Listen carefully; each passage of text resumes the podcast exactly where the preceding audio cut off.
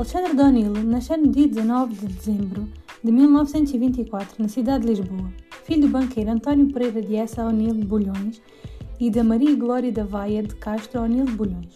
O'Neill, depois de concluir os estudos do liceu, ingressou na Escola Náutica de Lisboa. Para além disso, exerceu a atividade profissional de técnico publicitário.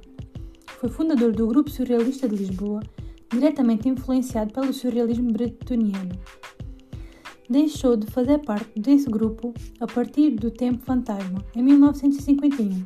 Embora a passagem pelo surrealismo marque a sua postura estética e permaneçam visíveis em suas obras. Esta corrente do surrealismo que O'Neill publica a sua primeira obra, A Ampola Miraculosa, em 1948. Em 1958, com a edição de No Reino da Dinamarca, Alexandre O'Neill viu-se reconhecido como poeta e, a partir de 1960, foi publicando livros de poesia, com antologia de outros poetas e traduções. Alexandre O'Neill veio falecer em 21 de agosto de 1986, com 61 anos. Agora algumas obras.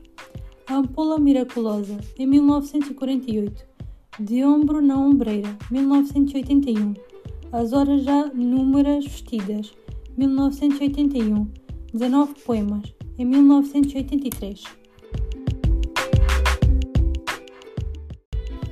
Autorretrato. O'Neill Alexandre, moreno português. Cabelo asa de corvo, da angústia da cara, nariguete que sobrepuja de través, a ferida desdenhosa e não cicatrizada. Se a visagem de tal sujeito é o que vês, omita-se o olho triste e a testa iluminada. O retrato moral também tem os seus quês.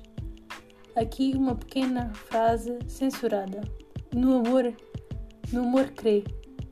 Ou não fosse Elonil, e tem veleidade de saber fazer, pois amor não há feito. Das maneiras mil que são a semovente estátua do prazer. Mas sofre de ternura, bebe demais e ri-se do que neste soneto sobre si mesmo disse.